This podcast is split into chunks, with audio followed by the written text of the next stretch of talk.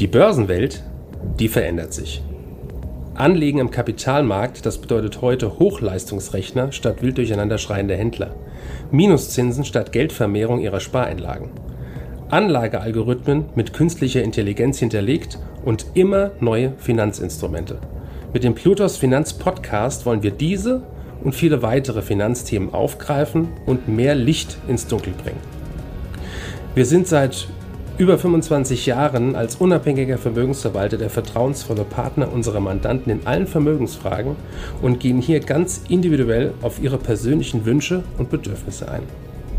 Wir freuen uns darauf, Sie als unseren Zuhörer zu haben und lassen Sie uns somit loslegen.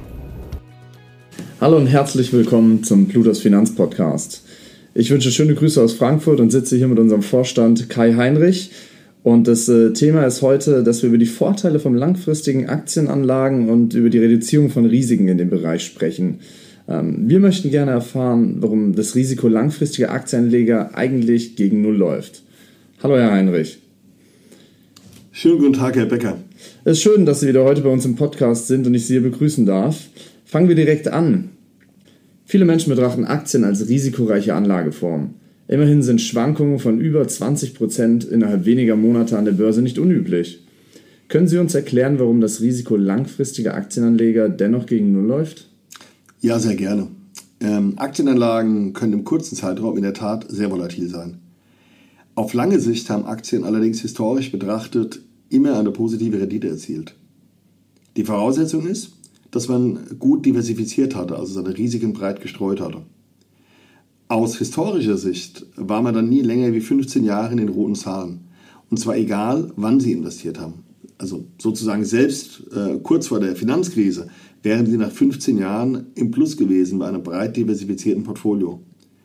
Wer also generell davon überzeugt ist, dass die Weltwirtschaft auch in Zukunft weiter wachsen wird, kann in Form einer Aktienanlage vom Wachstum profitieren und im aktuellen Umfeld sollte er das generell auch.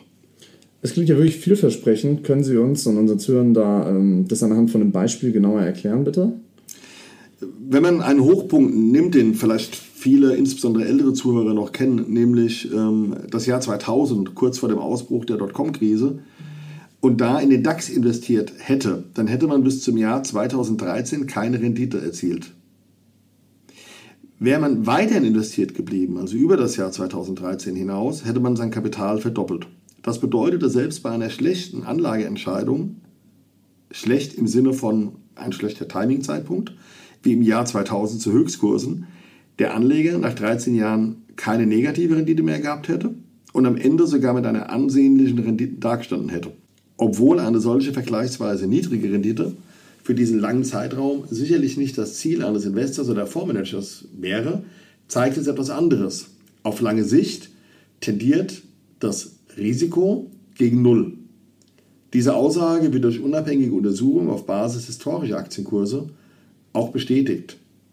Wobei Indizes wie der DAX oder der US-amerikanische SP 500 untersucht wurden, also sprich wirklich breit angelegte Strukturen. Das ist ein sehr interessanter Punkt, den Sie da ansprechen. Äh, können Sie das nochmal ein Stück genauer erklären und uns sagen, wie Anleger sicherstellen können, dass sie kein zu hohes Risiko bei ihren Investments eingehen? Eine wichtige Möglichkeit, Risiken bei der Aktienanlage zu minimieren, ist die Diversifikation, also sprich die Streuung. Anleger sollten ihr Portfolio auf eine breite Palette von Unternehmen und Branchen streuen, um die Risiken zu reduzieren. Durch Diversifikation können Anleger auch von einem höheren Gesamtwachstumspotenzial profitieren, da sie nicht nur auf einzelne Unternehmen oder Branchen setzen. Äh, man könnte es ein bisschen salopp formulieren, man hat nicht alle Eier in einem Korb und äh, um noch eine weitere Phrase oben drauf zu geben, das kenne ich aus meiner Anfangszeit ähm, als Wertpapierberater, wer streut, der rutscht nicht. Kennt man ja auch so ein bisschen aus dem Winter. Also wenn man gestreut hat, rutscht man nicht. Und hier sollte man auch die Anlagen streuen, um performancemäßig nicht auszurutschen. Um nochmal zurückzukommen zum DAX, der beispielsweise ähm, eine breite Streuung am deutschen Markt äh, darlegen würde. Ähm, da kann man das festmachen, der bildet die 40 größten deutschen Aktienunternehmen ab, also hier nach Marktkapitalisierung. Das sind unter anderem Titel wie ein SAP, eine Allianz, eine Siemens oder auch eine Porsche enthalten. Der SP 500 hingegen bildet die 500, hier auch wieder nach Marktkapitalisierung, gemessen größten US-amerikanischen Aktienunternehmen ab. Und so gibt es eine Vielzahl von Indizes, die für Anleger interessant sein können. Es ist jedoch ratsam, das eigene Kapital äh, entsprechend breit zu streuen. Wir haben beispielsweise sowohl US-Aktien wie auch europäische Titel äh, oder auch festverzinsliche Papiere, also Anleihen. Hier zeigt sich auch der Vorteil eines aktiven Fonds, insbesondere in schwierigen Zeiten, da man hier auf Veränderungen auch schnell reagieren und umschichten kann. Alternativ, was ähm, durchaus ja auch en vogue ist, ist einfach in einem äh, breiten Index zu investieren, beispielsweise über einen ETF. Ähm, wird ja von sehr vielen äh, zwischenzeitlich auch bevorzugt wegen der Kostenstruktur.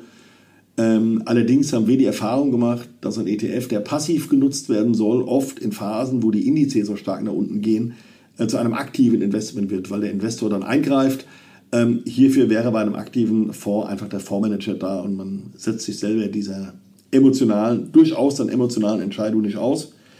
Ähm, für risikobereitere Kunden können auch Portfolioallokationen mit Schwellenländer in Betracht kommen. Im Grunde muss halt hier jeder Investor individuell entscheiden, was zu seiner Lebenssituation und zu seinen Zielen passt, sprich, was für ihn das Beste ist. Unabhängig davon bleibt übergeordnet die am Anfang genannte Aussage, ähm, Streuung reduziert Risiko. Klingt sinnvoll und kommen wir mal zu dem großen Zauberwort oder ich glaube einer mit der wichtigsten Fähigkeit beim Investieren und zwar der Geduld. Wir, wir kennen es ja, man ist ja vielleicht auch so, viele Anleger wollen schnell Geld verdienen und nicht 15, 30 oder am Ende des Tages 50 Jahre lang warten auf Rendite oder die Vermehrung des eigenen Geldes. Geduld ist ein wichtiger Faktor bei der Investition in Aktien wenn nicht sogar der wichtigste Faktor. Man sollte als Anleger oder Investor sich darüber bewusst sein, dass es eine langfristige Anlagestrategie erfordert, um die Vorteile von Aktieninvestitionen voll auszuschöpfen. Kurzfristige Marktschwankungen sollten nicht als Anlass genommen werden, in Panik zu geraten und Aktien abzustoßen oder die Strategie komplett über den Haufen zu werfen.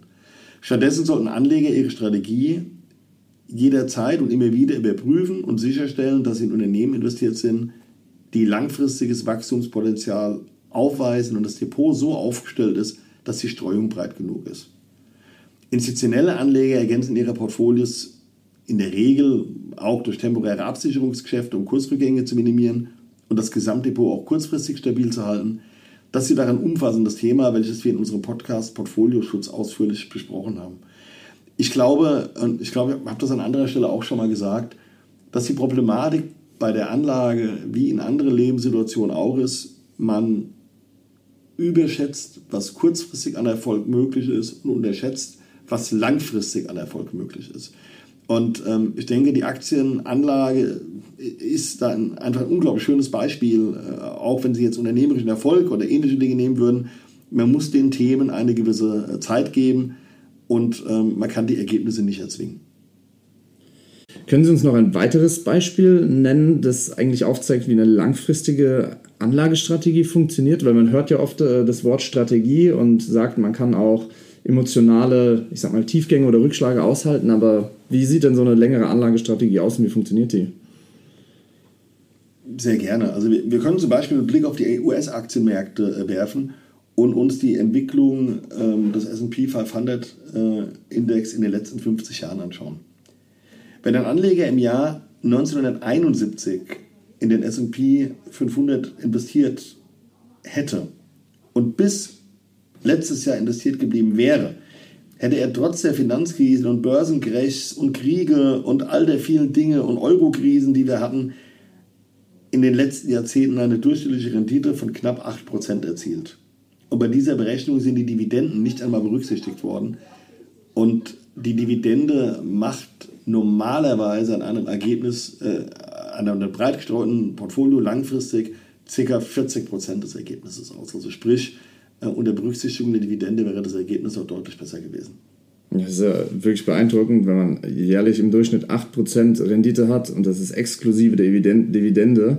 Gibt es denn auch eine Situation oder Situationen, in denen die Aktienanlage ja nicht die beste Wahl ist?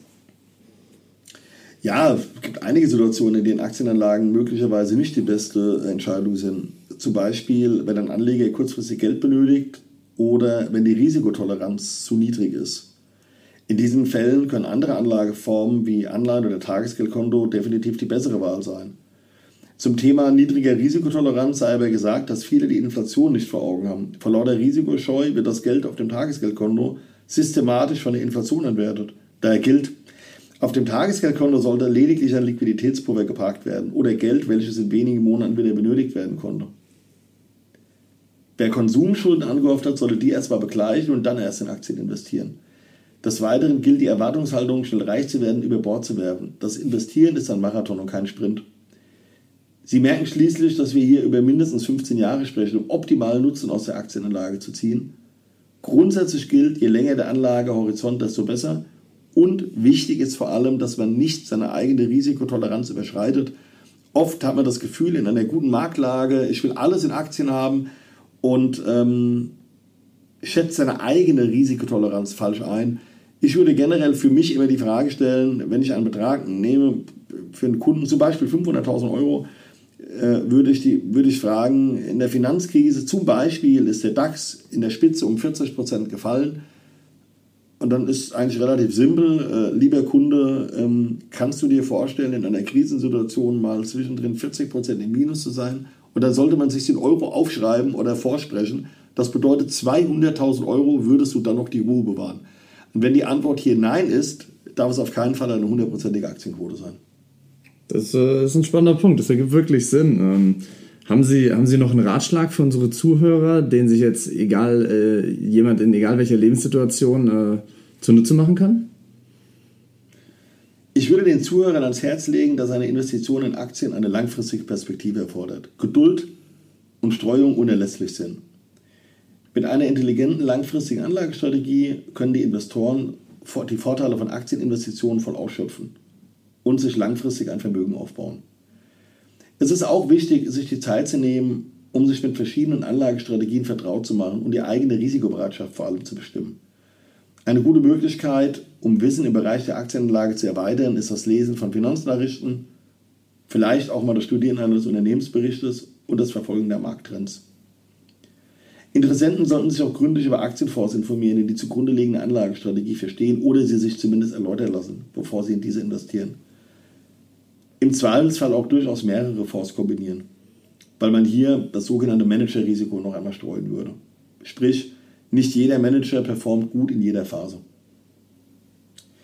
Wir äh, verteilen das Kapital unserer Kunden zum Beispiel auch nicht nur in Aktien oder Anleihen, sondern je nach Präferenzen der Kunden oder individuellen Situation durchaus auch mal in Edelmetalle. Ich glaube, ähm, dass es wie mit vielen anderen Themen auch ist, man braucht Geduld, einen Plan und eine gewisse Risikotoleranz. Könnten Sie vielleicht abschließend äh, in der Kürze erklären, wie es dann abläuft, wenn ein Kunde zu Ihnen kommt oder hier zur Vermögensverwaltung kommt und man geht eine Strategie mit ihm durch? Was für Themen oder wie so, würde so ein Gespräch ungefähr ablaufen? Ähm, zuallererst würde man äh, viel über den Kunden wissen wollen, also sprich die persönliche Situation des Kunden. Und damit meine ich nicht nur, wie viel Geld jetzt theoretisch zur Anlage steht, sondern auch was Ziele und Pläne sind, wie ähm, die familiäre Situation ist, wie der gesamte ähm, persönliche Rahmen aussieht. Dann würde man über die Risikotoleranz sprechen, über die Zielstellung, die mit der Anlage verbunden ist und auf dieser Basis äh, eine individuelle Empfehlung aussprechen. Das sind äh, wertvolle und äh, sehr, sehr gute Tipps, Herr Heinrich. Vielen Dank an der Stelle und natürlich auch vielen Dank an Sie für Ihre Zeit und wie immer für Ihre Expertise. Sehr gerne. Bis zum nächsten Mal. Bis zum nächsten Mal. Danke für Ihre Zeit und Anhören unseres Plutos Finanzpodcasts. Ein Podcast, der Ihnen sowohl allgemeine Informationen zum aktuellen Marktumfeld sowie auch Wissen zu speziellen Themen wie Rohstoffe, Fonds oder auch Aktien einfach und effizient vermitteln soll. Wenn Ihnen der Podcast gefallen hat, dann hinterlassen Sie gerne eine Bewertung auf Apple Podcasts und folgen Sie dem Podcast auf Spotify. Teilen Sie ihn auch gerne auf Facebook, Twitter und LinkedIn und besuchen Sie uns auf plutos.de. Viel Spaß weiterhin und bis zum nächsten Mal, Ihr Plutos-Team.